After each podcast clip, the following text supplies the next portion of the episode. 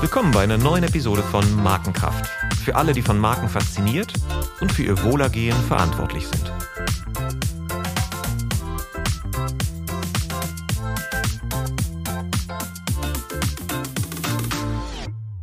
Mein Name ist Olaf Hartmann und ich spreche heute über wirksame Führung. Ein Thema, das von Markenbildung nicht zu trennen ist. Denn Marke ist kein Wunschkonzert. Hinter jeder starken Marke stehen deshalb auch starke Führungskräfte.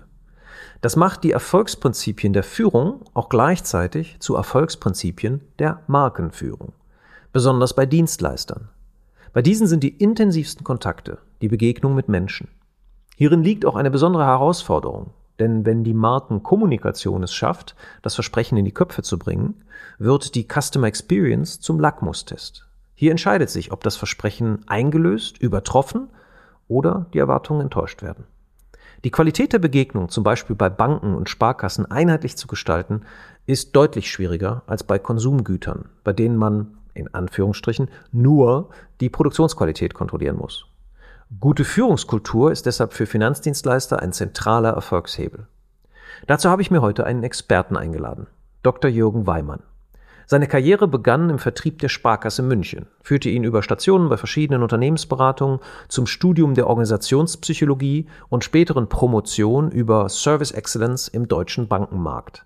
Heute berät er Sparkassen und Genobanken, hält verschiedene Lehraufträge und betreibt den sehr spannenden Podcast Everyone Counts, in der er den beiden Fragen auf den Grund geht, wie Transformation grundsätzlich gelingt und wie Banken und Sparkassen den Wandel gestalten können.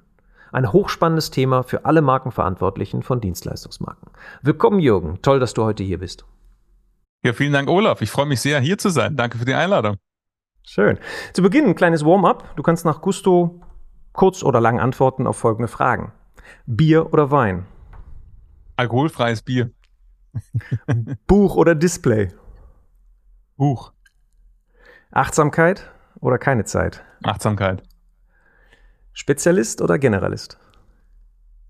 Spezialist. Beatles oder Bach? Bach. Regeln folgen oder Regeln brechen? Definitiv Regeln brechen. Intuition oder Daten? Intuition nach Daten. Charisma oder Fleiß?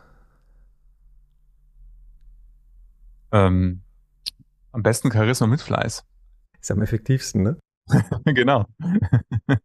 Du bist ja im Finanzdienstleistungsbereich äh, unterwegs, wie wir gerade gehört haben. Womit hast du denn dein erstes echtes Geld verdient?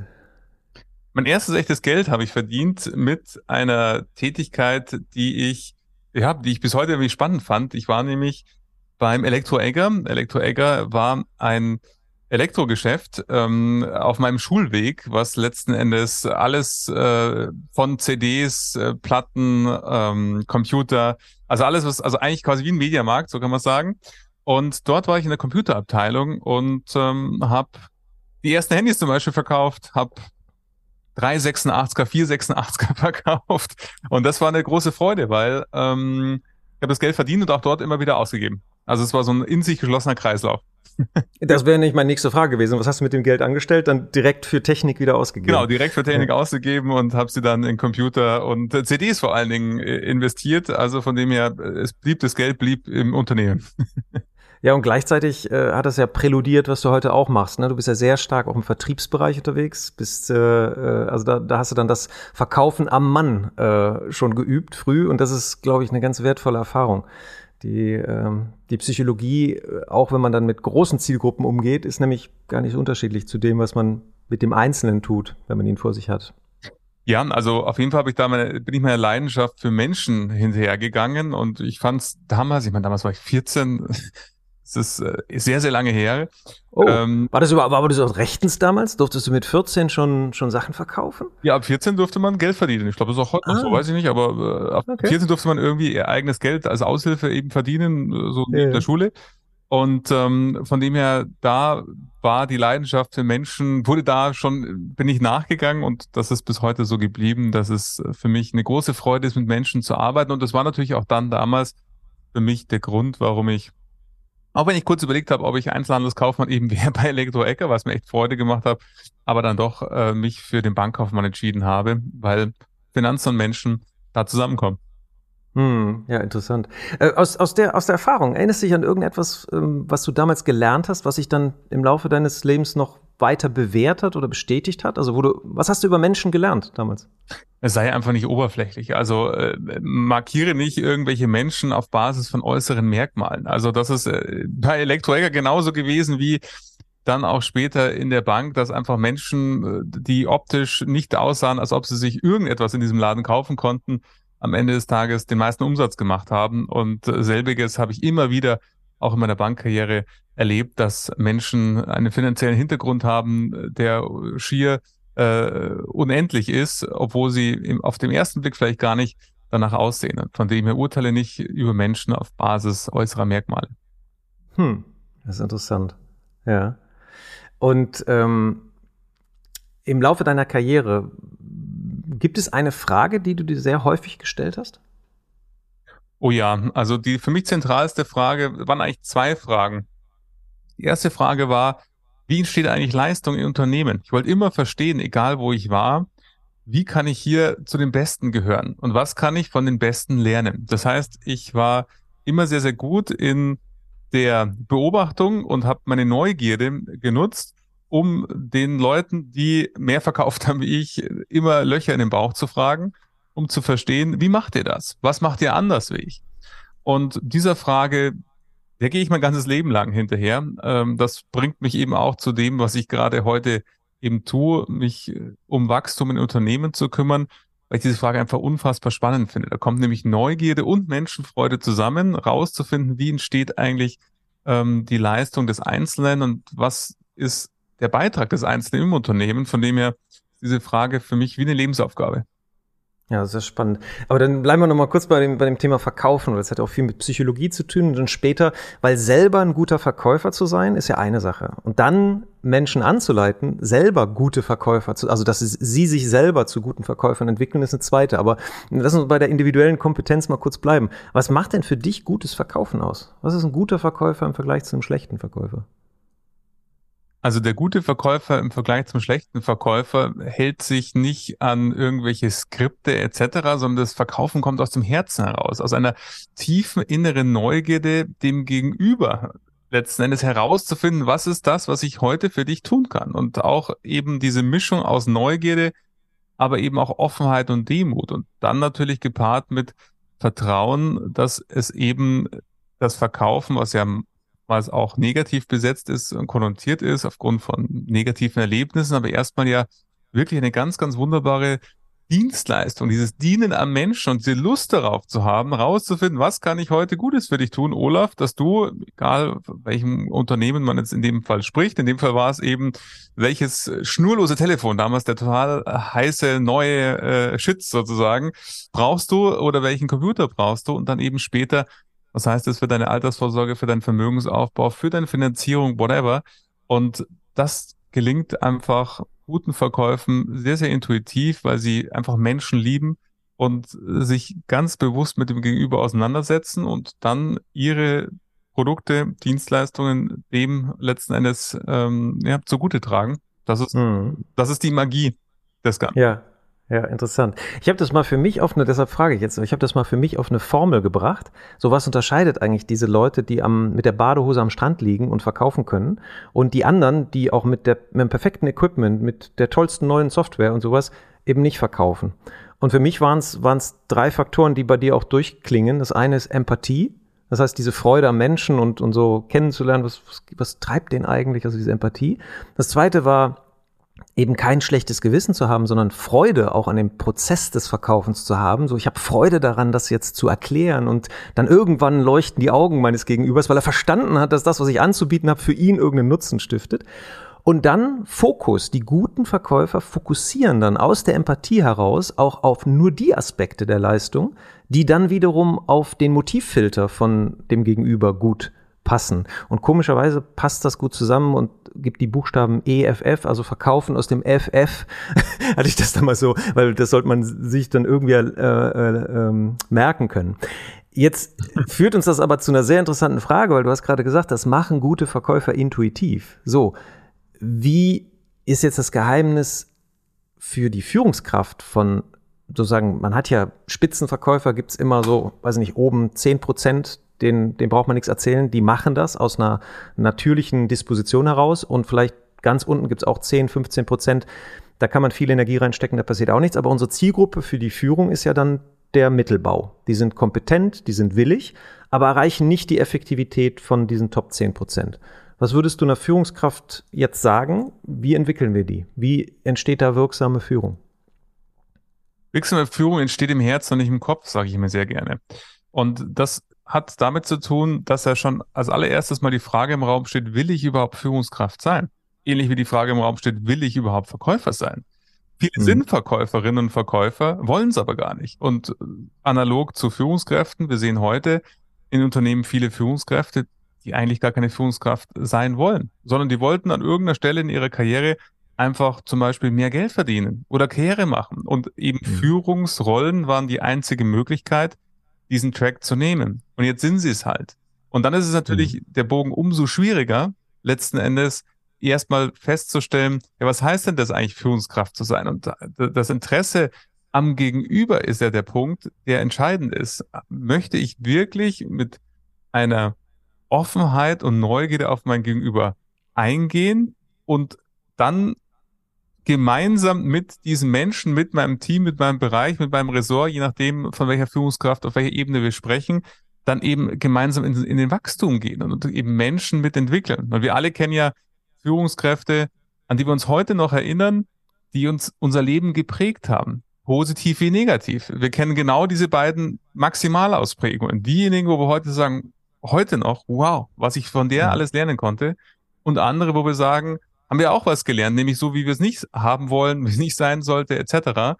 Und das ist ja genau der Punkt, dass eben schon mal die Frage im Raum steht, will ich überhaupt Führungskraft sein? Wenn ich die mit Ja beantworten kann, dann ist ja schon mal sehr, sehr viel ehrlich mit Ja beantworten kann, viel passiert. Und dann sind es am Ende des Tages ja auch Dinge, die man erlernen kann, eben bezogen auf, was ist die Rolle der Führungskraft, was heißt es für das tagtägliche Doing, was heißt das für Selbstmanagement und ich darf ja heute vor allen Dingen mit Top-Managerinnen und Top-Managern arbeiten und äh, da ist die größte Herausforderung das Thema Arbeitsverdichtung. Wie kriege ich es überhaupt hin, auch wenn ich es möchte und es mein tiefes Anliegen ist, mich mit meinen Menschen zu beschäftigen, wie kriege ich das zeitlich hin, wie kriege ich das mhm. geschafft, obwohl ich in äh, x tausend Sitzungen, Workshops, Boards etc. bin, wie kann ich trotzdem diesen Anliegen folgen? Also ja, gerade das Thema Arbeitszeitverdichtung nehme ich immer wieder in, vor allem in den letzten drei Jahren war, ist ein Riesenthema, mit dem sich eben die Menschen beschäftigen und Führungskräfte beschäftigen. Hm. Und was ist, was ist, was sagst du diesen Menschen, wenn die zum Beispiel äh, aus dem Herzen, also es ist schon mal ganz wertvoll, was du da gerade gesagt hast, dass die gute Führungskraft beginnt schon bei der inneren Einstellung, dass ich Ja sage äh, zum Führen und genauso wie der gute Verkäufer eben Freude und, und auch kein, kein schlechtes Gewissen hat, sondern sagt, das ist eine Dienstleistung, die ich hier bringe. Ich öffne die Augen der Menschen für die Leistung, die ich anzubieten habe.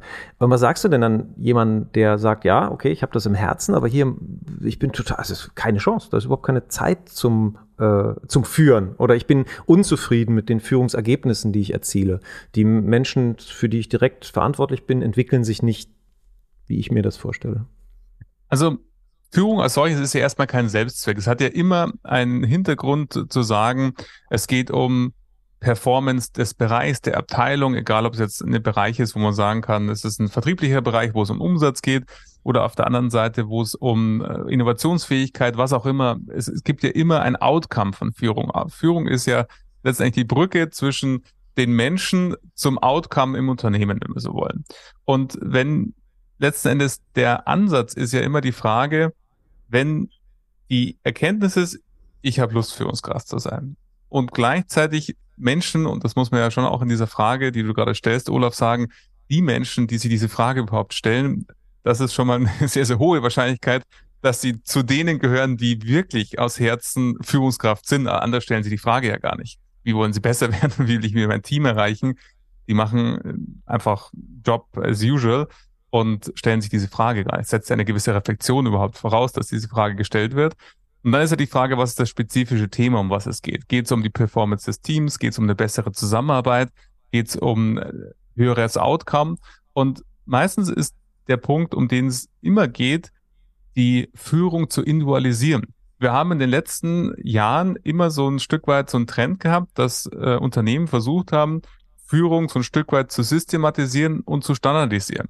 Das war in einem gewissen Grad gut, um zu sagen, wir brauchen einen verbindlichen gerade im Sinne des Qualitätsmanagements, ein verbindliches Commitment. Wie wollen wir eigentlich Führung im Unternehmen leben? Was heißt das für Prozesse, für Rhythmen bezogen auf Kommunikation und so weiter? Manchmal ist aber dadurch ein sehr, sehr technokratisches Modell entstanden, was die Führung so ein Stück weit standardisiert hat, nicht bezogen auf den Prozess, sondern auf die Inhalt der Gespräche. Dass Führungskräfte letzten Endes mutiert sind zu ähm, Showfix-Haltern und sagt jede Stunde jemand anders und da habe ich eine Checkliste mit den Fragen, die ich einfach abarbeite, egal welcher Mensch da vor mir sitzt. Ist mal sehr, sehr äh, mhm. zugespitzt und ähm, polarisierend gesagt.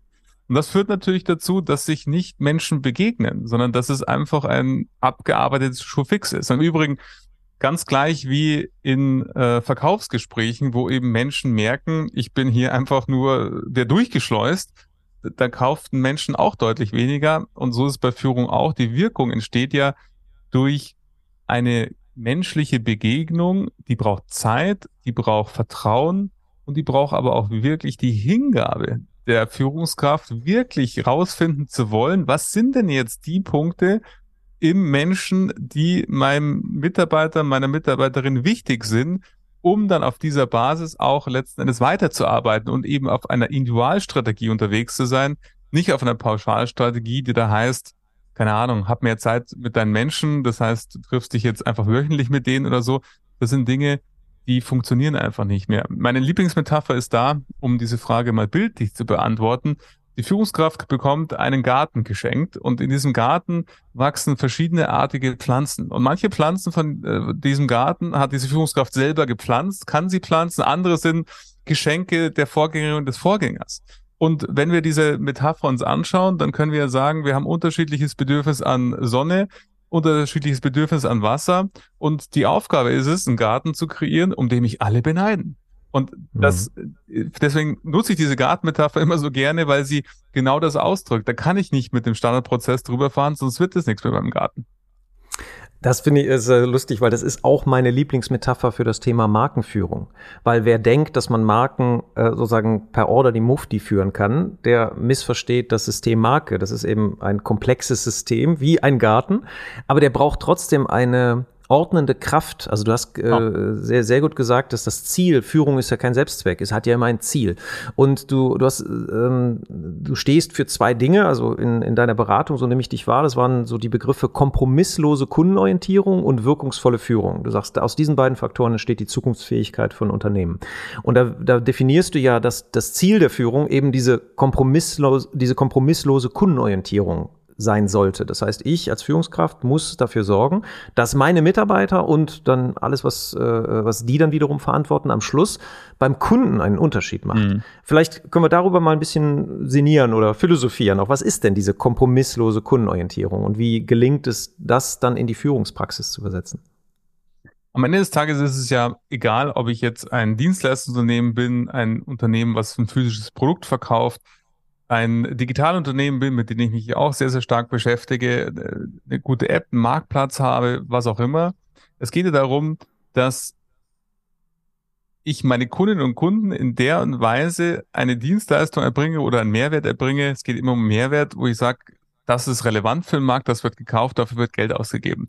Das setzt entsprechende Prozesse, Abläufe letzten Endes voraus. Und wie bin ich überhaupt zu diesem Thema gekommen? Ich habe ja ausgehend von dieser Ursprungsfrage, was, wie entsteht eigentlich Wachstum im Unternehmen, mich sehr, sehr stark mit Begeisterung bei Kundinnen und Kunden beschäftigt. Und ähm, hier meine ganze Forschungslaufbahn mich mit diesem Thema beschäftigt und immer mehr festgestellt, wenn wir uns mit Begeisterung am Kunden äh, beschäftigen, dann ist Begeisterung erstmal sehr, sehr einfach erklärt.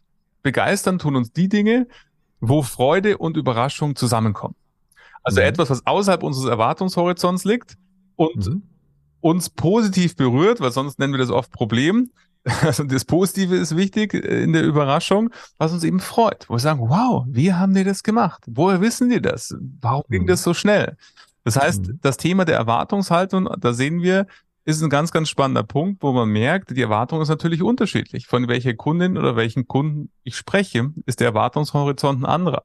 Und wieder zurück zur Kundenorientierung. Die Kundenorientierung entsteht ja dann, indem das Unternehmen versteht, welche Zielgruppen habe ich überhaupt, welche Interessensgruppen bewegen welche Bedürfnisse und Erwartungen und diese eben mit optimalen Dienstleistungen und Produkten decken. Es ist, it's so simple, aber mhm. gleichzeitig eben so schwer, äh, weil eben dann natürlich der Mensch dazu kommt und die Frage ist, wie kann ein Unternehmen strukturiert sein, dass eben am Ende des Tages nur begeisternde Erlebnisse rauskommen. Also letzten Endes die, der Grad zwischen Standardisierung bezogen Prozessmodell, aber Individualität am Menschen, das ist ja das Spannende. Nehmen wir nur das, das iPhone als, als, als Beispiel Du kennst das bestimmt auch. Apple können wir so oft zitieren, in ganz vielen Beispielen. Das ist immer ein gutes Beispiel. Genau, ich nehme es aber trotzdem.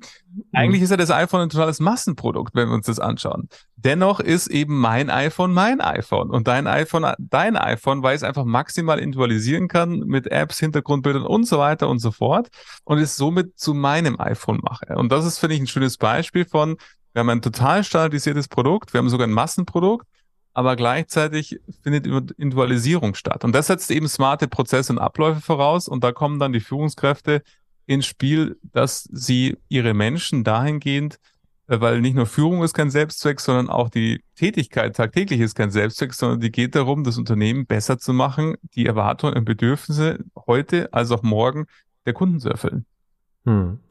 Aber das heißt ja, der erste Perspektivwechsel ist radikal alles, was wir tun, aus der Kundenbrille heraus sehen. Ja. Das heißt, diese Empathie, das sind wir bei dem Empathie, ne? Der, dieser erste Faktor, auch was gutes Verkaufen ausmacht. Und gutes Verkaufen hat halt auch viel mit guter Markenführung zu tun. Das heißt, Empathie entwickeln für die Bedürfnisse der Menschen. Und du hast gerade ein gutes Beispiel genannt, ähm, dass die Leute überrascht sind, wie schnell etwas geht.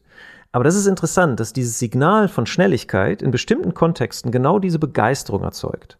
Und die gleiche, das gleiche Signal, das ging aber verdammt schnell, kann gleichzeitig in anderen Kontexten zu Enttäuschung führen. Mhm. Wenn ich zum Beispiel eine individuelle Finanzplanung von dir möchte und du dich einmal umdrehst und mir sofort ein Blatt hinlegst und sagst, hier Olaf, da ist die individuelle Finanzplanung. Dann widerspricht sozusagen das Versprechen, die Erwartung. Ne? Also das geht doch nicht, das geht doch jetzt hier nicht in vier Minuten. Wir haben ähm, auf dem nächsten Markendialog von der, von der GEM, von der Gesellschaft zur Erforschung des Markenwesens, betrachten wir auch die KI.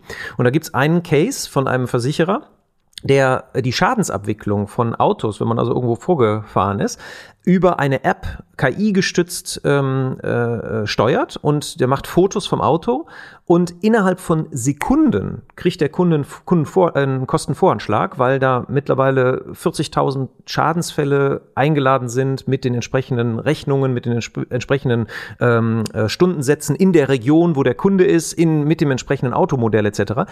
Und das ging so schnell am Anfang, dass die Leute nie auf Akzeptieren gedrückt haben, weil die konnten direkt entscheiden, reparieren oder sich das Geld auszahlen auszahlen lassen. Die haben nie auf Geld auszahlen gedrückt, weil die misstrauten dem. Etwas, was so schnell gehen kann, das kann doch nicht so, ne, so. Und das finde ich einen interessanten, interessante, interessanten Aspekt, ähm, dass man in der Führung dann aber auch einen Filter, wenn man aus dieser Empathiebrille herausgeht, wann ist Geschwindigkeit eine Qualität und wann ist Geschwindigkeit eine Verminderung der Qualität. Ja, weil es geht um ja. die erwartete Geschwindigkeit. Die im genau. Beispiel hm langsamer ist als im Beispiel von, weiß ich nicht, ich äh, gehe in das Kontaktcenter mit dem Chat, da warte ich eben halt eine Rückmeldung innerhalb von Minuten und würde da jetzt nicht eine halbe Stunde warten, bis ein Agent mir eine Response gibt. Und äh, mhm. erwartete Geschwindigkeit. Und das ist eben so spannend, genau das zu erforschen. Was ist denn die Erwartungshaltung der Kundinnen und Kunden? Und das sieht man zum Beispiel, du weißt, ich beschäftige mich ja sehr, sehr stark mit dem Finanzsektor. Und das ist ein Riesenvorteil, den der Finanzsektor teilweise überhaupt nicht dessen bewusst ist, dass die Erwartung an eine Bank oder äh, Sparkasse ja überhaupt nicht hoch ist im Vergleich, wenn wir uns die Fünf-Sterne-Hotellerie zum Beispiel anschauen. Da ist ja die Möglichkeit für Überraschung, wenn ich sage, ich äh, gebe für ein Zimmer 400, 500, 600 Euro aus, ist die Möglichkeit, weil mein Erwartungshorizont hat ja auch was mit Preis zu tun und somit ist der mhm. Erwartungshorizont dessen, was ich erwarte und dann noch Möglichkeit gibt zur Überraschung ja deutlich kleiner, als es zum Beispiel im Finanzdienstleistungssektor ist. Und äh, somit die Möglichkeit für Überraschung, positive Überraschung natürlich, von der sprechen wir immer, ist da viel. genau, es gibt auch die anderen. Genau, es gibt auch die andere. Und die prägen auch das Markengedächtnis. Ne? Das ja, genau. Sogar, sogar stärker als äh, die positiven. Ja, absolut. Ähm, und äh, das ist ja auch das Schöne, was du gerade sagst. Je häufiger der Kunde eben diesen positiven Markenkontakt hat, desto stärker gibt's ganz tolle Forschung darüber, desto stärker ist auch dann das Verzeihen. Wenn es eben dann auch mal schief geht, ist eben die, das Verzeihen deutlich stärker, wenn ich eben vorher viele positive Markenkontakte hatte, als im anderen Fall, wo ich eben nur zufrieden bin. Zufriedenheit, auch relativ einfach, entsteht immer, ist gleich soll. Das, was ich erwarte, geschieht. Das finde ich, äh, find ich ein sehr spannendes Thema. Da soll man ein bisschen, bisschen verweilen, weil Service Recovery ist tatsächlich eine, eine Chance auch für Kundenbegeisterung, wo ja. man im Endeffekt, wo man erst, erst denkt, oh Gott, hier ist was schiefgegangen. Man kann es auch dann sozusagen reframen und sagen, oh, hier ist was schiefgegangen. Das ist jetzt ein wirklich aufgeladener Moment. Jetzt ist da erstmal Energie in der Beziehung. So, was mache ich mit dieser Energie? Kann ich die jetzt umwandeln in Zufriedenheit, vielleicht sogar Begeisterung, also zumindest Zufriedenheit, dann habe ich riesig viel gewonnen oder ne, lasse ich, lass ich den Dingen ihren Lauf und die Leute gehen wirklich unzufrieden nach Hause. Und da finde ich eine interessante, äh, das, das war mir bis vor ein paar Jahren auch nicht klar aus einem Projekt, ähm, dass es verschiedene Arten von Wahrnehmung von Gerechtigkeit gibt. Also, dass, dass ob etwas als fair empfunden wird von dem Kunden, ist das jetzt fair behandelt worden, hat einmal diesen transaktionalen Aspekt, also dieses äh, so, so wie leicht ging das? Also, wenn ich zum Beispiel meine, äh, mein, mein, meinen Ticketpreis bei der Deutschen Bahn erstmal durch 75 Masken äh, mich durchklicken muss, bis ich irgendwann bei dem Formular rauskomme und ne, also praktisch eine Stunde investieren muss, um den Ticketpreis zurückzubekommen, dann ist das transaktional unfair. Also mir wurde Unrecht getan, der Zug kam kam zu spät und dann wird es mir noch schwer gemacht, diese ähm, mir zustehende Entschädigung zu bekommen. Und dann der zweite Aspekt, der glaube ich auch bei Banken und Versicherungen eine großen, äh, große Rolle spielt, ist dann diese persönliche, also der, der Umgang, die soziale Gerechtigkeit, wie, wie anerkennend, also wenn zum Beispiel äh, nicht sofort anerkannt wird, dass mir Unrecht getan wurde, dann fühle ich mich noch, äh, sozusagen, da ist was schiefgegangen und dann nimmt der andere das nicht ernst, ja, dann ist das schon ein Riesending. Und die letzte Faktor, wo eigentlich die ganze Diskussion immer drum geht, ist die wirtschaftliche Gerechtigkeit, also wie hoch ist dann die. Und interessanterweise kam aus dieser Forschung, dass die Trans transaktionale und die soziale Gerechtigkeit am Schluss im Markengedächtnis stärkere Spuren hinterlässt. Wie viel man dann bekommen hat, das vergisst man schnell. Ja, aber das finde ich, was du gerade sagst, einen ganz spannenden Punkt, dass es eigentlich im Bankenbereich unheimlich viele Punkte gibt, wo man mit relativ wenig Mehraufwand viel mehr Begeisterung erzeugen kann. Ja? Und da habe ich deinen letzten Podcast, um nochmal Werbung für deinen Podcast zu machen, weil du bist immer sehr konkret auch. Ähm, du bist mit Ideen für Innovationen ins neue Jahr gestartet. Und was mir dabei aufgefallen ist, dass du auch da ganz viele Dinge vorgeschlagen hast, die am Schluss eigentlich ein Vorschussvertrauen erzeugen. Das heißt, du hast Vorschläge gemacht, wo du sagst, ihr als Bank habt Wissen und die Menschen da draußen brauchen Wissen. Ja, wenn ihr das immer nur verknüpft mit einer Transaktion, willst du auch was bei mir kaufen, dann gebe ich mein Wissen, dann ne, kann ich, dann, dann, dann muss ich ja auf den Moment warten, wann die Leute zu mir kommen. Wenn ich aber proaktiv in die Vorleistung gehe, und jetzt höre ich auf zu sprechen, dann kannst du ein bisschen das mal erzählen, weil das fand ich, das sind zwar, du sagst, das sind Innovationsideen, aber eigentlich sind das auch markenbildende Ideen, die du da hattest, ähm, wo man sagt, wir leisten vorher und erwarten keine Gegenleistung, damit wir die mentale Verfügbarkeit im Moment des, des Bedarfs erhöhen, damit wir da sozusagen als Erste in den Kopf kommen, ah ja, dann spreche ich doch jetzt mal den Jürgen an.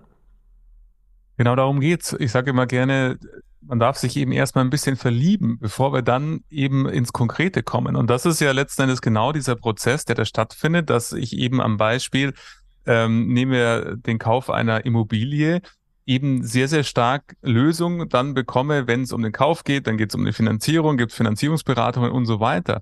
Nur der die Idee, kann ich mir überhaupt eine Immobilie leisten? Wie finde ich die richtige Immobilie? Worauf sollte ich eigentlich achten, wenn ich die besichtige? Es gibt ja tausende Fragen, die im Vorfeld für die Kundinnen und Kunden relevant sind, die aber häufig noch nicht von einer Bank geklärt werden, sondern eben anderweitig durch Google, YouTube, whatever. Und da stehen halt einfach ganz, ganz viele Chancen mit drin, wo man eben sagen kann, Warum ist da nicht die Bank diejenige, die das beste Erklärvideo hat, die auf der anderen Seite die beste Checkliste hat, die ich einfach nur ausdrucke oder auf meinem iPhone mitnehme und dann eben, wenn ich mir die Immobilie besichtige, einfach nur Haken, Haken, Haken, habe ich dran gedacht.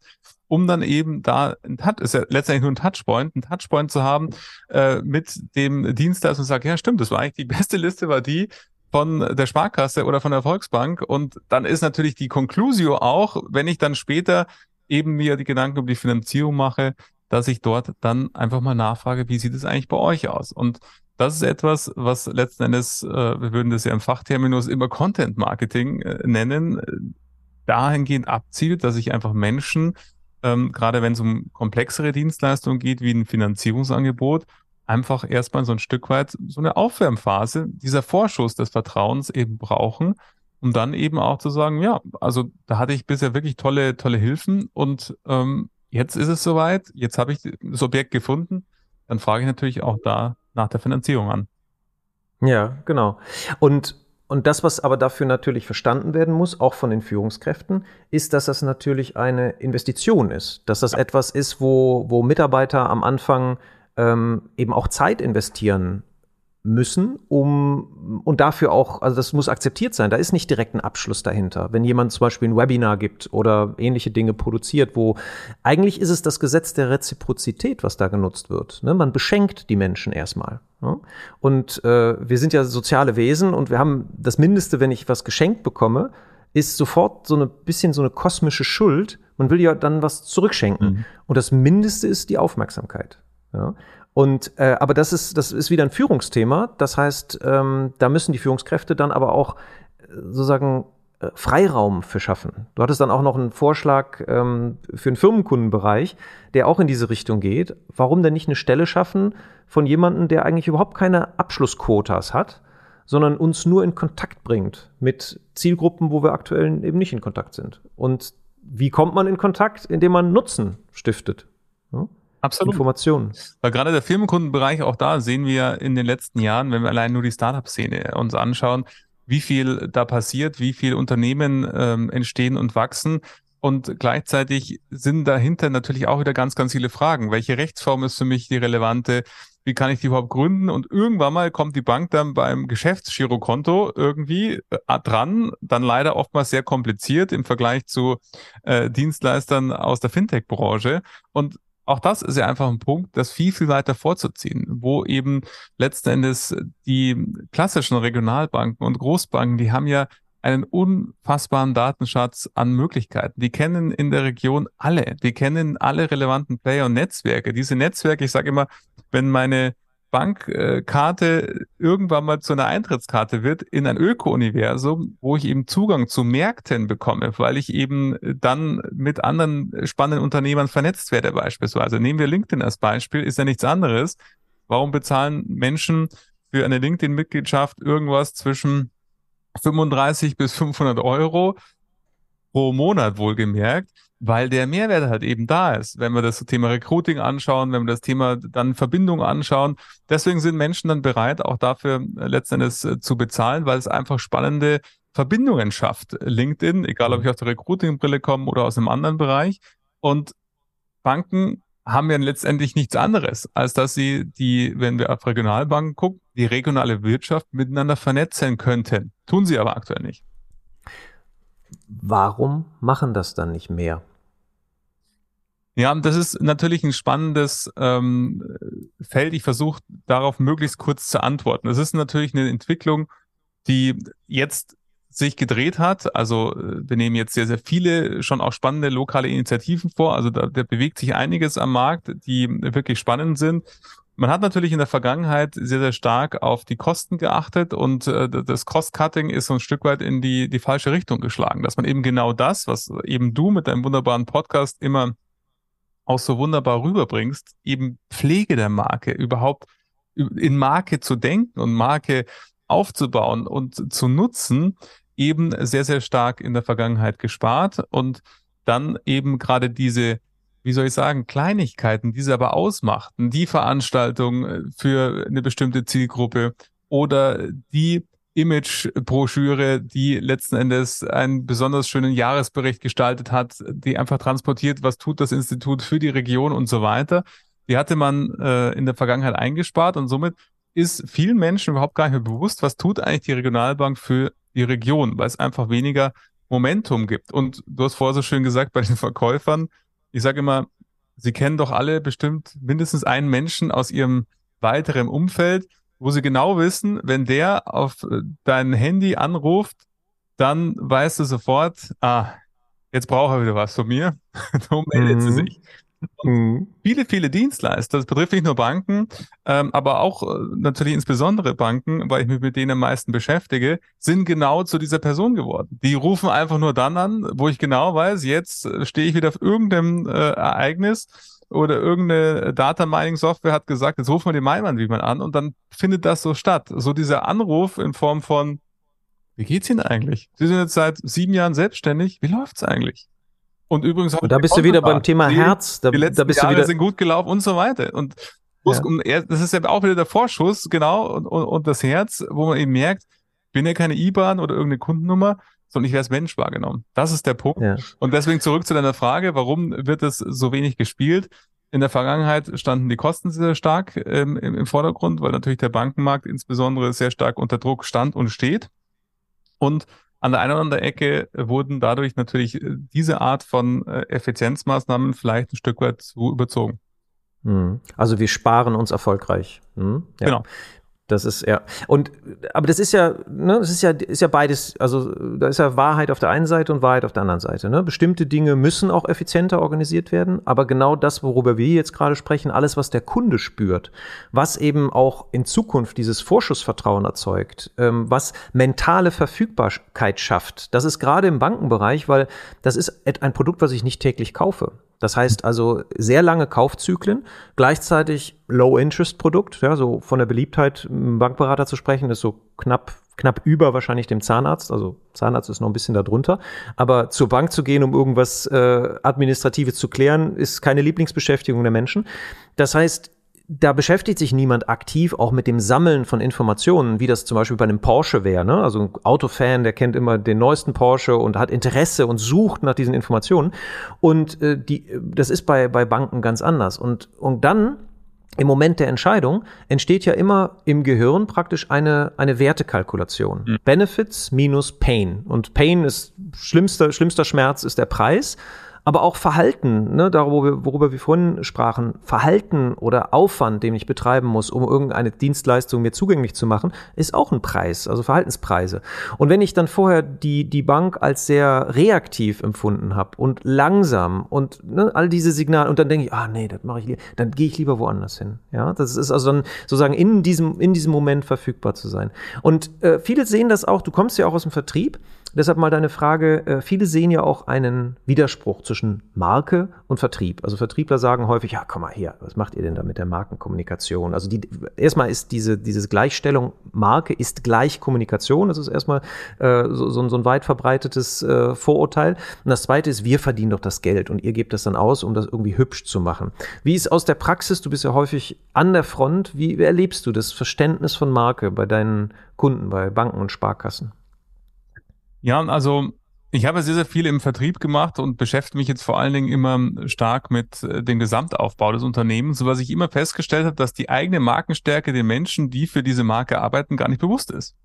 Und wenn mir das natürlich nicht bewusst ist, dann ist es natürlich auch schwierig nutzbar. Also äh, es ist ja total einfach, wenn wir ein praktischen Beispiel nehmen. Es macht ja einfach einen Unterschied, ob jetzt bei dir die Sparkasse anruft oder ob bei dir der Versicherungsvertreter Jürgen Weimann anruft, von dem du noch nie was gehört hast. Die Sparkasse klingt erstmal, mit hoher Wahrscheinlichkeit hörst du im ersten Fall, eben ein Stück weit länger zu, weil eben die Marke Sparkasse dir schon mal was sagt und sie steht für dich für ein bestimmtes Markensetting was vielleicht mhm. dazu führt, dass du ihr eher vertraust und dass du sie für seriös hältst und eben erstmal länger zuhörst als dem Versicherungsvertreter Jürgen Weimann. Im Übrigen, wenn ich einer wäre, wäre ich natürlich der maximal seriöseste. Aber nur natürlich, und du wärst eine eigene Marke in genau, sich, weil genau, weil alle Versicherungsvertreter sind ja alles, genau. diese, alle Versicherungsvertreter sind ja Verbrecher, außer meinem. Das ist ein super dufter Kerl. Ja, ne? super, genau so ist es. Und ähm, weil ich eben gerne deinen Podcast höre und eben viel über Marke dadurch lerne, ähm, aber in diesem Beispiel zu bleiben, das, deswegen, da merken wir bereits, und da hat Vertrieb noch gar nicht begonnen, schon wirkt die Marke. Und deswegen ist ja der, der Punkt, um die Marke nutzbar zu machen, muss ich erstmal bewusst sein. Weil es macht eben einen Unterschied, ob ich sage, ich arbeite für den Marktführer einer Finanzdienstleistung oder hm. ich verkaufe halt Finanzdienstleistungen. Und das ist eben der Punkt äh, auf deine Frage hin. Wie erlebe ich das in der Praxis? Wenig Bewusstsein überhaupt für Marke, als auch äh, letzten Endes die Wirkung der Marke. Und du hast mich ja insbesondere nach den Verkäufern gefragt, eben wie kann ich die auch nutzbar machen für meine Argumentation oder für meine Positionierung, wenn es um neue Kunden geht, um einfach mal klar zu machen, wo kaufst du hier eigentlich? Hm. Also wofür, wofür, genau, also die, das, das, wofür stehen wir eigentlich? Genau. Also auch, auch, dass der, der Verkäufer sich selber bewusst ist, dass er selber in diesem Moment einen ganz wichtigen Beitrag zur Markenführung der Sparkasse leistet. Das heißt, diese, diese Werte, was eigentlich jetzt hier zählt in diesem Kundenkontakt, dass, dass es hier eben um eben Einfachheit geht, aber auch um Seriosität, um Vertrauenswürdigkeit, dass eigentlich der Kernwert der Sparkasse, wir machen es den Menschen einfach, ihr Leben besser zu gestalten, dass ich dafür jetzt verantwortlich bin, das einzulösen. Genau. Ja, und da sind wir auch bei dem Thema Menschen verstehen, ne? Empathie, Sicherheit geben ja? und Zukunft denken mit Optimismus. Das sind ja auch Dinge, die erstmal so abstrakt im Raum hängen. Aber was heißt das in diesen konkreten Kontakt jetzt mit, mit Jürgen? Ja? Was, was, wie, wie, wie kann ich Jürgen unterstützen? Das beginnt dann immer mit der Empathie. Das heißt, wenn ich gar nicht weiß, was dich drückt, wie soll ich denn das Pflaster hochhalten? Wie kann ich dich denn unterstützen, wenn ich gar nicht weiß, was dich bewegt? Und das, das finde ich einen interessanten Aspekt, weil da die Marke, wie du sagst, ähm, das Potenzial der Marke nicht erstmal nicht systematisch gepflegt wird in so einem Verständnis. Und das zweite ist, sie wird auch nicht systematisch genutzt. Das heißt, die könnte viel kraftvoller genutzt werden, auch im Aufbau von Vertrauen und Herstellen von Preisbereitschaft. Und jetzt sind, so wie ich die Organisationen auch von Banken und Sparkassen kenne, die, die Leute, die sich selber sozusagen verantwortlich fühlen, das, die sind meistens im Kommunikationsbereich angesiedelt. Wobei man aus Forschung halt auch weiß, dass Markensignale nur 20 bis 25 Prozent macht Kommunikation aus. Ja? 75 Prozent sind andere Signale, die viel wichtiger sind, die dann die Markenwahrnehmung prägen. Das heißt, die müssen sich eigentlich an dem Tischen relevant machen, zu denen sie disziplinarisch überhaupt keinen Zugriff haben. Die können denen nicht sagen, was passiert. Und das führt uns zu einem interessanten Thema. Wie führt man denn andere äh, Anspruchsgruppen oder andere Bereiche innerhalb einer Organisation, auf die man disziplinarisch gar keinen du Durchgriff hat? Was sind da Prinzipien, die du solcher, so einer Führungskraft mitgeben würdest? Häufig wird in diesem Kontext ja immer diskutiert über Überzeugung. Wie kann ich jetzt dich von meiner Idee oder von meinem Vorhaben überzeugen, lieber Olaf? Ich spreche viel, viel lieber in dem Kontext über, was kann ich denn tun, dass es so einladend für dich ist, dass du einfach Lust hast mitzumachen. Es ist einfach eine andere Haltung, die dahinter steht. Überzeugung hat immer so ein Stück weit, das merken wir auch schon rein sprachlich, etwas Gewaltvolles. Du bist anderer Meinung wie ich, das unterstelle ich dir schon mal, sonst müsste ich dir nicht überzeugen, sonst wärst du ja dabei. Und somit äh, ist dann meine Waffe sind die Argumente, die dann hoffentlich ausreichen, um dich dann auf meine Seite zu ziehen. Das sagen wir auch manchmal auch so ähm, mhm. in unserer Ziehen. Auch, auch das steckt ja schon in dem Bild genau. Kraft aus. Ich ziehe jemanden, ne? Und körperlich. Das, das finde ja. ich ist das Schöne an auch unserer deutschen Sprache. Die ist ja sehr, sehr fein, wenn wir darauf achten, was die Worte eigentlich ausdrücken und was, was die Sprache ist. Und somit ist ja in meinem Fall, wenn ich diese Führungskraft bin, die Frage, und da bin ich wieder bei meiner Eingangspunkt, den ich sagte, es geht ja immer auch da um Mehrwert. Welchen Mehrwert kann ich dir liefern, dass du einfach keine andere Möglichkeit hast, als Lust zu haben, mitzumachen? Und somit ist ja meine Aufgabe, eben diesen Mehrwert dir für dich transparent zu machen. Was ist denn der Mehrwert, wenn wir eben gemeinsam den Markenkern schärfen, wenn wir uns gemeinsam Gedanken darüber machen, was heißt denn eigentlich Zukunft denken zum Beispiel? Also wir bewegen uns ja immer diesen Spannungsfeld zwischen, ist es jetzt alles hier Shishi, über was wir uns hier unterhalten, beim Thema Marke und Marketing, oder ist es essentieller Bestandteil? Und dass es essentieller Bestandteil ist, ist ja unbestritten. Wenn wir in die Forschung gucken, gibt es Tausende, Zehntausende Studien, die genau das sagen. Aber in der Praxis erleben wir es eben nicht. Wir erleben genau das Gegenteil, das immer noch diskutiert wird. Macht es überhaupt Sinn, sich mit Kommunikation zu beschäftigen? Oder ist es einfach nur Shishi, weil man halt irgendjemand braucht, der mal mit irgendeinem Reporter spricht?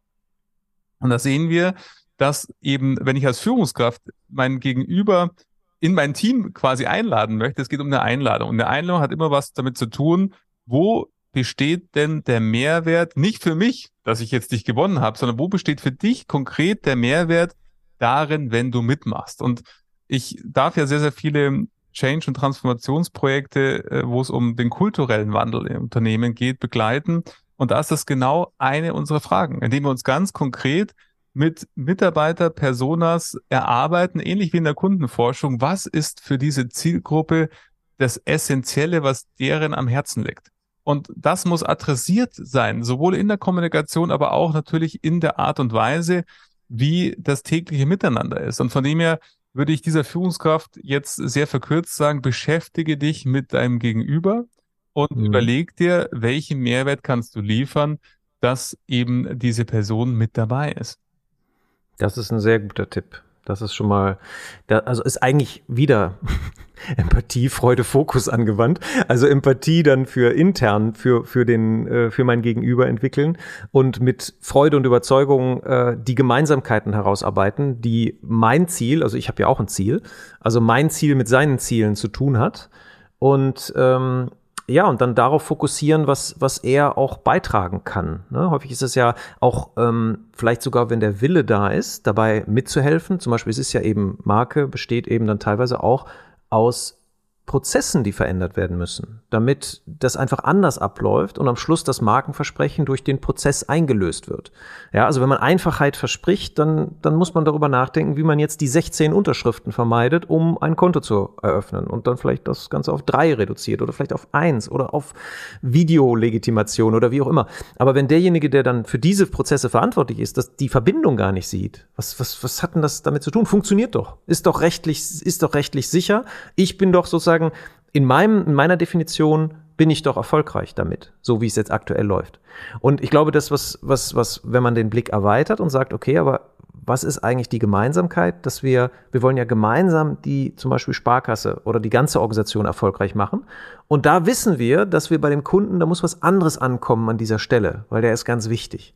Ja, das ist ähm, ja sehr, sehr, sehr gut. Das ist ein sehr guter Tipp. Äh, für alle übrigens, äh, nicht nur für Banken, Versicherungen, alle Dienstleistungs, äh, äh, Markenverantwortlichen für Dienstleister. Aus meiner Sicht, ähm, wenn ich da noch eins ergänzen darf, Olaf, mhm. der mhm. entscheidende Punkt, meistens scheitert es nicht unbedingt mal an dem gerade genannten Punkt, sondern es scheitert häufig an den Rahmenbedingungen, an den Prozessen, die etwas natürlich, es hat auch was mit Macht zu tun im Unternehmen. Also worauf mhm.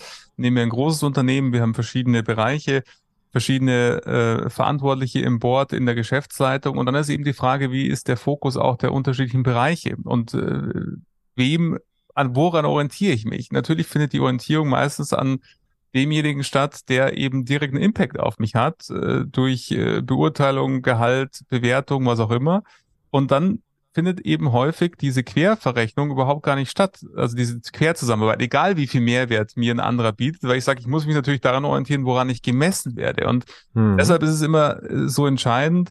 Ich habe mich sehr, sehr intensiv auch immer in meinen Projekten, das tue ich bis heute, beschäftigt, wo haben wir eigentlich organisatorische Widersprüche, wo das, was wir letzten Endes kommunizieren, was wir erreichen wollen, was vielleicht in unserer Vision, Mission Statement steht, eben nicht für die Mitarbeitenden erlebbar ist, wo sogar das Gegenteil stattfindet, wo eben die Mitarbeitenden sagen, also sorry, Zukunft denken und ich sitze hier an einem Arbeitsplatz, habe nicht mal eine Webcam und kann mich nicht in ein virtuelles Meeting ein, einwählen.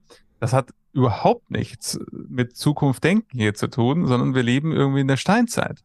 Und diese dauernden Widersprüche, die natürlich dann bei den Menschen entstehen, die führen natürlich am Ende des Tages dann auch dazu, wenn wir wieder beim Kundenkontakt sind, dass das Thema Zukunft denken, um dieses Beispiel weiterzuführen, eben überhaupt nicht dann äh, relevant ist, weil man eben schon vorher die Probleme hat. Und es sind oftmals nicht die Menschen, die nicht wollen und äh, die sagen, Marke brauchen wir nicht, sondern es sind die Prozesse, Rahmenbedingungen, die was mit Steuerung zu tun haben, mit natürlich Ablauf, Entscheidungsprozessen, die letzten Endes dazu führen, dass es eben diese Widersprüche gibt, die dann auch zu einem widersprüchlichen Erlebnis führen. Also ich möchte ein Beispiel machen. Ich habe mich hier sehr intensiv mit Service Excellence beschäftigt aus äh, und die serviceorientiertesten Companies, die gut beforscht sind, sind unter anderem Disney und Ritz-Carlton. Deswegen sagt eben Ritz-Carlton, jeder Mitarbeiter, und die meinen damit wirklich jeden Mitarbeiter, egal ob das der Hotelmanager ist oder eben jemand aus dem Housekeeping, kann ein Kundenproblem bis Höhe von 1000 Dollar lösen. Einfach so. Einfach, mhm. muss niemanden fragen, just do it. Warum? Weil sie wissen, dass Geschwindigkeit am Kunden, äh, Lösungsproblem einfach relevant ist. Oder nehmen wir Disney, die eben sagen, wir haben eben unterirdische Tunnel, die unsere Themenparks letzten Endes vernetzen oder die, die Elemente im Themenpark, weil ich eben den Kindern nicht äh, antun möchte, dass Captain Hook durch Futurama läuft, weil das eine mit dem anderen eben nichts zu tun hat. Und das ist dann letzten Endes die Konsequenz, die dann in Strukturen und Abläufen mündet, wo dann wirklich ein Schuh draus wird.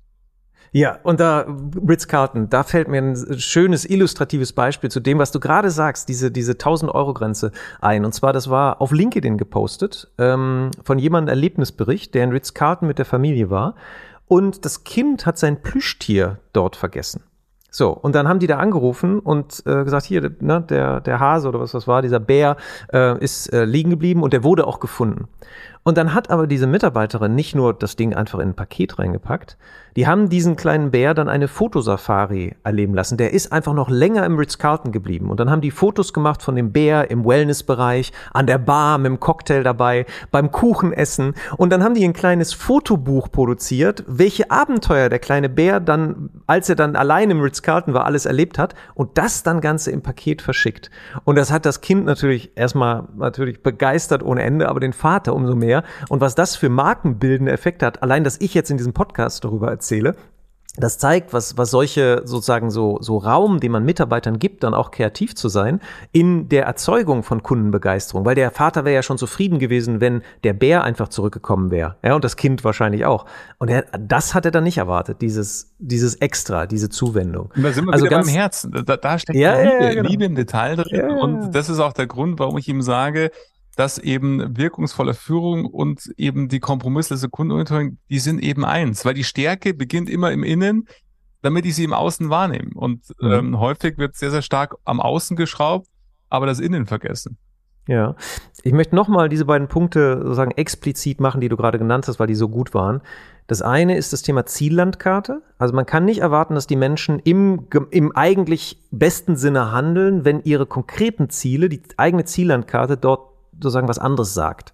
Das heißt eigentlich Markenmotive, das differenzierende Markenmotiv muss am Ende des Tages übersetzt werden auf individuelle Ziellandkarten bis runter zum Filialleiter, bis runter zum Gruppenleiter, bis runter zum eigentlichen Mitarbeiter, der dann auch, und da sind wir jetzt bei diesem Thema Symbolik, auch über symbolische Handlungen kulturell sieht, dass es in Ordnung ist, so zu handeln. Dass ich also auch sozusagen meinen normalen, ne, angestammten 0815-Weg verlassen kann, weil ich damit die Markenwerte eigentlich, ähm, sozusagen, ich diene dem Unternehmen eigentlich noch besser, als wenn ich jetzt einfach Dienst nach Vorschriften in dem Moment mache, weil ich damit einen bestimmten Markenwert lebe und in den Köpfen der Menschen halt dann bestimmte Effekte erzeuge. Also, und zwar eben nicht, weil ich die nicht aufgesetzt, nicht manipulativ, sondern weil der Kunde sich einfach unterstützt, wahrgenommen, unterstützt, verstanden und ähm, im Endeffekt Mehrwert spürt, worüber wir vorhin sprachen.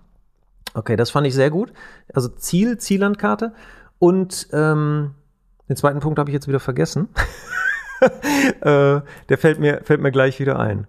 Ähm, und es geht wirklich, und das möchte ich nochmal betonen, lieber Olaf, es geht um diese Widerspruchsfreiheit. Ähm, das war's, weiß, genau. Wie, Widersprüche wie viele, auflösen. Wie ja. viele Menschen, äh, die auch sicherlich dein Podcast es lieben, Ziele zu definieren und zu machen. Wir sprechen nicht davon, dass es noch mehr Ziele auf irgendwelchen Zielkarten braucht zum Thema Marke, und wir mhm. sprechen davon, dass die Zielkarte eben äh, widerspruchsfrei ist und dann eben das Handeln, was das Unternehmen haben will, fördert. Und genau, das war der zweite Punkt. Dankeschön, dass du da mein Gedächtnis äh, auf die Sprünge geholfen hast. Und, und dann ist es ja nicht immer, auch teilweise aus wirtschaftlichen Gründen, alles gleichzeitig aufzulösen. Manchmal ist es ja schon das Ansprechen dieser Diskrepanz. Also da gibt es noch einen Widerspruch. Und wenn das Top-Management das anerkennt, aber dann auch die Mitarbeiter spüren, ach, guck mal hier, jetzt ist die, die Filiale ist schon mal umgerüstet, ja. Und irgendwie in einem halben Jahr sind wir dann dran. Dann ist das eine ganz andere Situation, als wenn da Zukunft denken äh, äh, ähm, äh, vorne dran steht und man das Gefühl hat, es bewegt sich hier überhaupt nichts in die Richtung Zukunft. Und das führt mich, äh, weil ich auch respektvoll mit deiner Zeit umgehen möchte, aber es ist, du bist ein, ein, ein Füllhorn an äh, sehr, sehr wertvollen, auch klugen Gedanken zu diesem Thema, möchte ich zu diesem Thema Zukunft denken auch nochmal drauf kommen. Und zwar, wir, wir laufen ja jetzt aktuell, äh, ach, kleiner Werbeblock, ne? Also wir haben jetzt den GM-Markendialog ja zum Thema ähm, Krieg, Klima, Corona und KI. Zeitenwende auch für Marken? Fragezeichen. 2. 2. März in Berlin für alle Hörer. Äh, es sind noch Karten vorhanden im Amplifier. Aber ich möchte kurz den, den, die, die Schleife drehen. Ähm, die Finanzdienstleistungsbranche ist ja auch, so lese ich auch von dir, habe auch schon gehört von dir, dass du auch die Zeitenwende da du siehst die sehr, sehr stark. Ähm, und jetzt Führung in der Zeitenwende ist auch deutlich stressiger geworden. Ja? Also was sagst du auf der persönlichen Ebene, wenn wir sagen, wir müssen den Menschen helfen, Zukunft zu denken, Optimismus ausstrahlen? Und das beginnt ja bei der Führungskraft. Das heißt, sonst haben wir einen dieser Widersprüche. Dann ist es eben nicht die fehlende Webcam, sondern ist der, die Führungskraft, die mit hängenden Schultern und äh, grauem Gesicht morgens auftaucht und sagt, Zukunft denken, optimistisch sein, Attacke. Ja? Was sagst du diesen Führungskräften, wie sie damit umgehen? Letzten Endes ist es ja immer, am Ende des Tages geht es immer um Emotionen. Und die Emotionen, die in uns sind, führen dazu, dass wir über hohe Energie oder niedrige Energie führen. Und äh, ich arbeite immer sehr, sehr gerne in ähm, meinen äh, Workshops mit diesem Bild, dass wir alle wissen, wie es mal war. Und hoffentlich wissen es ganz, ganz viele deiner Zuhörerinnen und Zuhörer jetzt immer noch aus äh, täglichen Erleben, wenn wir verliebt sind. Wenn wir verliebt sind, dann sind wir, ich kann das nicht medizinisch erklären, weil ich äh, Professor der BWL und nicht der Medizin bin, aber wenn wir uns anschauen, dann blicken wir, egal was da draußen passiert, anders auf die gleiche Welt als wenn wir eben deprimiert sind, dann sehen wir einfach andere Dinge. Dann äh, sind eben die Chancen uns eher weniger, sehen wir die Chancen weniger, sondern mehr die Punkte, die alle nicht funktionieren. Und das ist auch immer eine Frage, die ich in Transformationsprojekten sehr, sehr gerne stelle. Nicht die Frage, was wird denn alles, was verändert sich denn jetzt alles? Und nur über die Veränderung zu sprechen, sondern was bleibt denn alles gleich? Wir haben ja ganz, ganz viele Elemente, die gleich bleiben im Unternehmen. Die Art und Weise, wie Menschen Verbindungen aufbauen zueinander, die ist seit Hunderten von Jahren gleich. Und letzten Endes darf man sich da eben, das ist eben die Frage, worauf lenken wir den Fokus äh, denn dahingehend? Führungskräfte müssen sich bewusst sein, was ist A in mir los? Welchen Emotionscocktail habe ich erstmal in mir? Wenn ich eben mir denke, um Gottes Willen, zum Glück habe ich nur noch fünf Jahre und so lange wird es noch halten, aber wie es danach weitergeht, puh, keine Ahnung, dann spüren das Menschen intuitiv, auch wenn man eben nicht das verbalisiert. Aber man spürt es eben, dass die Führungskraft es eben nicht glaubt, was sie da sagt.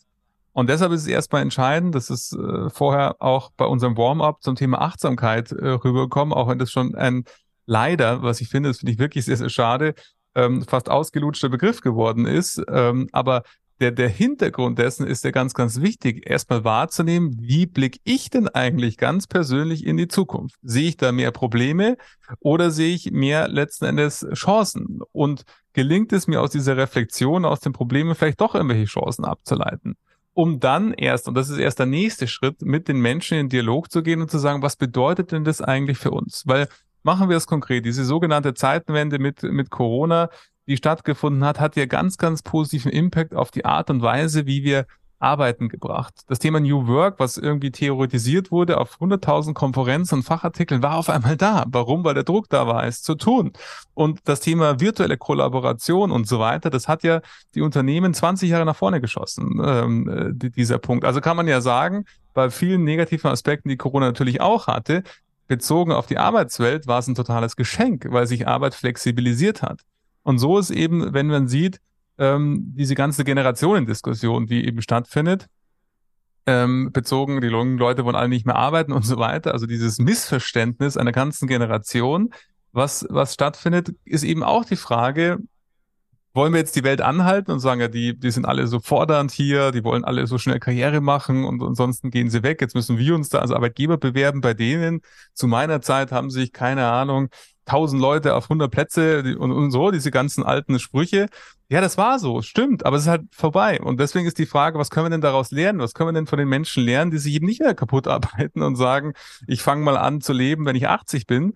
Und das ist eben der Punkt, Fokus und Energiemanagement. Also welche Emotionen empfühle ich selber? Wie blicke ich selbst in die Zukunft? Und das beginnt natürlich bei äh, insbesondere bei den Boardmitgliedern, weil die einfach die größten Wirkungskreis haben, äh, bezogen auf die Geschäftsleitung und die Vorständinnen und Vorstände und zieht sich natürlich dann auch weiter durch die Teams. Und was ist das, was eben den Menschen momentan bewegt. Und dann sind wir wieder beim Ursprung. Ich muss erstmal wissen, was meinen Menschen bewegt. Das braucht Zeit, das braucht die Empathie und das braucht auch wirklich die Neugierde und das wahrhaftige Interesse, dass ich wirklich rausfinden möchte, was kann ich für dich tun, lieber Olaf.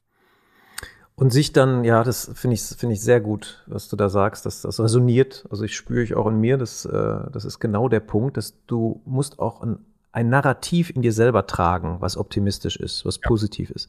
Das verbindet sich gut mit dem Podcast, den letzte Woche mit Bernhard Fischer-Appelt, wo er darüber gesprochen hat, wie Geschichten halt Welt verändern. Ja, und ähm, dass man auch denkt, ah, so viel wie heute hat sich noch nie verändert, das stimmt aber nicht.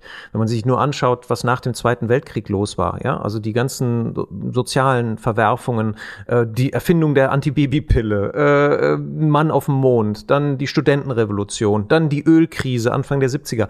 Also die Welt war schon oft in Unordnung, ne? Und man hat immer so das Gefühl, so jetzt ist es aber wirklich ganz außergewöhnlich und das hat noch nie jemand so erlebt.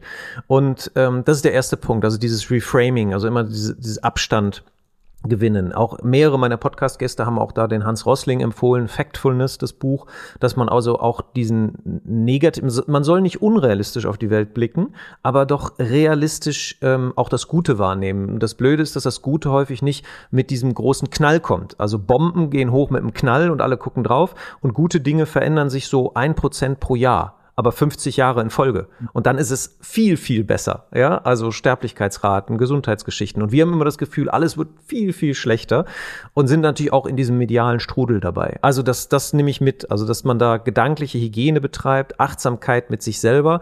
Die gedanklichen Modelle, die einen treiben, ist natürlich auch ein wichtiger Faktor, weil die, die Modelle prägen mein Handeln. Das heißt, überprüfen, nach welchem Modell handle ich eigentlich täglich. Ja. Und der, der Optimismus ist, glaube ich, auch wichtig, weil die, die Regionalbanken, Sparkassen äh, hören ja auch seit Jahren, euch gibt's ja bald gar nicht mehr. Also Begegnung von Mensch zu Mensch wird irrelevant, alles wird sich digitalisieren. Äh, Filialen braucht man auch nicht mehr, begehbare, sozusagen irgendwelche Räume etc.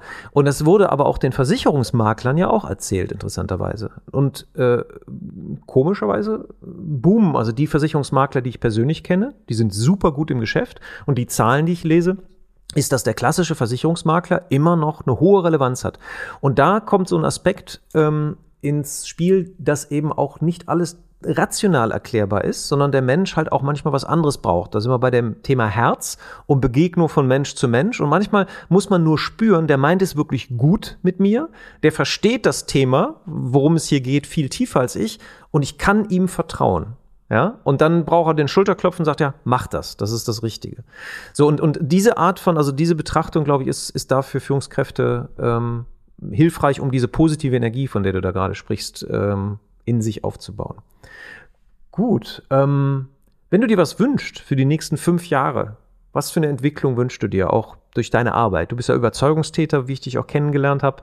Ähm, wenn wir in fünf Jahren nochmal einen äh, Podcast machen und wir blicken zurück, was wäre so dein Wunschergebnis, was sich in den fünf Jahren verändert hat? In deinem Bereich. Nicht für die ganze Welt, das ist ein bisschen zu groß. Also sowohl in meinem Bereich, aber auch gerne auf der ganzen Welt äh, wünsche ich mir sehr, dass wir Menschen äh, in Organisationen, ich, ich liebe ähm, natürlich Menschen, aber ich liebe es einfach auch für Organisationen tätig zu sein, von dem ist mein Blickwinkel immer stark Menschen in Unternehmen. Ich wünsche mir da sehr, dass es uns allen gelingt und dein Podcast ist ja da ebenso einer derer, der Inspiration liefert, genau das zu tun dass eben Unternehmen zu Orten werden, wo Menschen auch wieder wie Menschen behandelt werden, wo eben Menschen nicht wegen Strukturen oder äh, letzten Endes Überregularien teilweise behandelt werden wie kleine Kinder. Äh, ich sage immer, die Leute können das schon, wenn wir sie nur lassen und wenn wir eben Abläufe, Strukturen schaffen, die dazu führen, dass Menschen als Menschen wahrgenommen werden. Das setzt all das voraus, was wir in dieser wunderbaren Gespräch ähm, gerade äh, besprochen haben, dass eben Menschen im Herzen berührt werden und gleichzeitig eben dann auch eben als Kundinnen und Kunden ebenso als Menschen. Und so oft werden wir, und kann ich nur ähm, äh, einen Podcast, den ich auch gemacht habe mit Gerald Hüther empfehlen, der immer so schön von der Objektivierung äh, letzten Endes spricht, äh, Objekt versus Subjekt. Wie möchten wir eigentlich als Mensch behandelt werden und was heißt das für unsere Arbeitswelt? Und ich hoffe, dass wir da in den nächsten fünf Jahren einen ganz, ganz großen Schritt gemacht haben. Bin da auch sehr zuversichtlich, weil Dafür braucht es natürlich auch oftmals Druck. Den Druck, glaube ich, haben wir jetzt maximal vom Markt, aber auch von der Arbeitsplatzsituation, dass einfach Demografie etc. dazu führt, dass eben Menschen sich aussuchen können, wo sie arbeiten und somit wird das Tod des Mittelmaßes eintreten, auch bei Marken im Übrigen. Äh, die, die weder gut noch schlecht sind, die brauchen wir alle nicht mehr. Ähm, und somit äh, wird es da auch eine natürliche Auslese geben, die sehr, sehr gut ist. Und deshalb hoffe ich mir, dass wir da einen ganz großen Schritt machen, dass Menschen wieder wie Menschen behandelt werden. Mhm. Und wenn man sich die Entwicklung im KI-Bereich anschaut, ist wahrscheinlich diese Art von Empathie, über die wir hier sprechen, diese Energie, wahrscheinlich das aller, allerletzte, was eine KI wirklich ersetzen kann. Wobei sich da so ein paar Prophezeiungen ja auch umgekehrt aktuell erfüllen. Man hat früher gedacht, die einfachen Arbeiten werden als erste ersetzt. Und jetzt mit ChatGPT und den Bildgenerierungsverfahren sieht so aus, als würde die kreative Arbeit eine der ersten Opfer der KI. Also, und zwar genau da, wo du gerade sagst, im Mittelmaß. Also da, wo man, ne, so Standard, Standard äh, Grafikarbeiten, ähm, Rechercheanwälte, die eigentlich auch eine hohe kognitive Leistung bringen, aber wo ChatGPT dann plötzlich, ich habe jetzt gerade gehört, dass ChatGPT das erste Mal ein Jura-Examen bestanden hat. Ja, also da, da denkt man schon, dass das, was wir gerade besprochen haben, eigentlich auch der Entwicklungsweg für Menschen ist, der ihnen auch Sicherheit gibt. Dafür werde ich in Zukunft noch gebraucht. Ja, also dieses, die Energie. Ja, genau. Aber es ist natürlich auch immer die Frage, das ist ja das Spannende, ChatGPT, super Entwicklung. Ähm, da könnten wir einen eigenen Podcast drüber machen, aber es ist immer die Frage, ist jetzt ChatGPT so schlau oder sind die Art und Weise, wie wir Klausuren machen und Examen schreiben, so dumm? Und das ist, das ist die Frage, die wir auch neu denken dürfen. Wie werden wir denn überhaupt künftig an diesem Beispiel Wissen abprüfen, äh, um auch wirklich Wissen überhaupt erzeugt zu haben? Ja, sehr interessant. Ich glaube, dass da eine Renaissance des Analogen auf uns zukommt. Handgeschriebene Klausuren zum Beispiel. Also ich glaube, dass Lehrer wirklich das Problem aktuell haben. Hat denn, hat denn der Schüler wirklich das auch selber geschrieben? Also ich habe von einem, von einem Befreund, äh, von einem Freund von mir, der hat mir von seinem Sohn erzählt, der hatte für eine Englischaufgabe, für eine Englischarbeit hatte der die Aufgabe, einen englischen Podcast zu generieren. Und was sie gemacht haben, die haben den einfach in Deutsch vorgeschrieben dann in ChatGPT in Englisch übersetzen lassen und das dann vor, vorgelesen. Und die kannten die Wörter noch nicht mal, haben sie auch teilweise falsch ausgesprochen. Und bis er sie darauf hinwies, sag mal Jungs, das ist doch eine Aufgabe für einen Englischunterricht gewesen. Seid ihr sicher, dass das so im pädagogischen Sinne war, was ihr jetzt hier so gemacht habt? Aber genau diese Entwicklung kommt auf uns zu. Also es bleibt spannend ähm, und äh, Führung wird auch in dieser Zeit äh, nicht unbedingt leichter. Man muss es wollen. Aber äh, was, was auch durchklingt, ist, dass wenn wenn man diese Energie und die Überzeugung in sich selber spürt, dann ist es wie mit dem Verkaufen. Wer aus dem Herzen heraus Führungskraft ist, der kann in dieser Zeit auch einen extrem wertvollen Dienst erweisen, weil Orientierung wird es brauchen und Führung ist halt auch immer Orientierung. Jetzt würde ich zum Abschluss unseres Gesprächs von dir als Experten gerne noch zwei, drei Literaturtipps bekommen. Ähm, wenn sich ähm, unsere Hörer sozusagen zum Thema Führung ähm, aufschlauen wollen, ihre eigenen Führungsqualitäten verbessern wollen, was würdest du ihnen empfehlen? Also fast schon der Klassiker der Organisationsentwicklung, auch wenn es noch gar nicht so alt ist, aber Reinventing Organizations von Frederic Laloux ist einfach ein wunderbares Buch, wie man Organisationen verändert. Wenn wir Führung anschauen, bin ich ein äh, sehr, sehr großer Fan und wurde sehr inspiriert von äh, Dr. Reinhold Sprenger. Und äh, egal über welches Buch ich da spreche, egal ob es radikal führen ist oder die Magie des Konfliktes, finden sich ganz, ganz wunderbare Denkansätze. Ähm, also von dem her kann ich beides sehr, sehr äh, empfehlen, weil das ist, glaube ich, immer entscheidend und das vielleicht nochmal abschließend.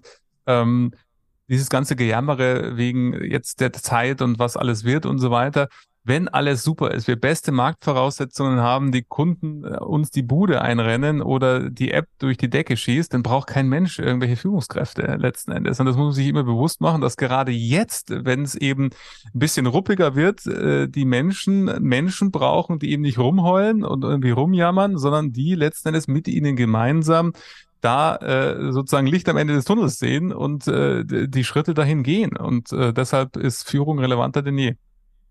Das ist toll. Führt mich zu meiner letzten Frage. Jetzt hast du die Chance, allen Markenverantwortlichen in Deutschland zum Thema Führung einen Bildschirmschoner auf den Computer zu zaubern. Einen Impuls, einen Satz, einen, einen Appell. Was würde da drauf stehen? Was kannst du heute für dein Umfeld tun? Was kannst du heute für dein Umfeld tun? Super. Ja. Da kann man immer anfangen. Dann verändert man die Welt. Jürgen, das war eine tolle Führung durch das komplexe Thema Führung. Ich danke dir für deine Tipps, deine vielen klugen Gedanken und äh, auch für deinen Podcast übrigens, ein, ein Service an der Welt. Also da gehst du mit gutem Beispiel voran, äh, unheimlich viel wertvolles Wissen zu verschenken, kluge Gedanken zu teilen, ins, zu inspirieren. Ich kann nur alle meine Hörer äh, empfehlen, da mal reinzuhören. Und wenn jemand Kontakt mit dir aufnehmen möchte, was ist der beste Weg? Am besten auf LinkedIn. Ähm, wahrscheinlich in den Shownotes äh, poste gerne. Machen wir in die Shownotes. Genau. Mache ich dein Profil Super. rein und dann alles klar. Wunderbar. Nochmal ganz herzlichen Dank für deine Zeit und alles Gute. Ich danke dir, Olaf, für deinen wunderbaren Podcast. Vielen, vielen Dank. Ich war mit Freude hier. Und das war eine weitere Episode von Markenkraft. Vielen Dank, dass Sie dabei waren. Wir hoffen, es hat Ihnen genauso viel Freude gemacht wie uns. Wenn ja, empfehlen Sie uns, Ihren Freunden, Ihren Bekannten, Ihren Kollegen und bewerten Sie uns auf iTunes, Stitcher, Spotify, Soundcloud, egal wo Sie diesen Podcast hören. Share the love for brands. Machen Sie es gut für sich und die Menschen in Ihrem Leben.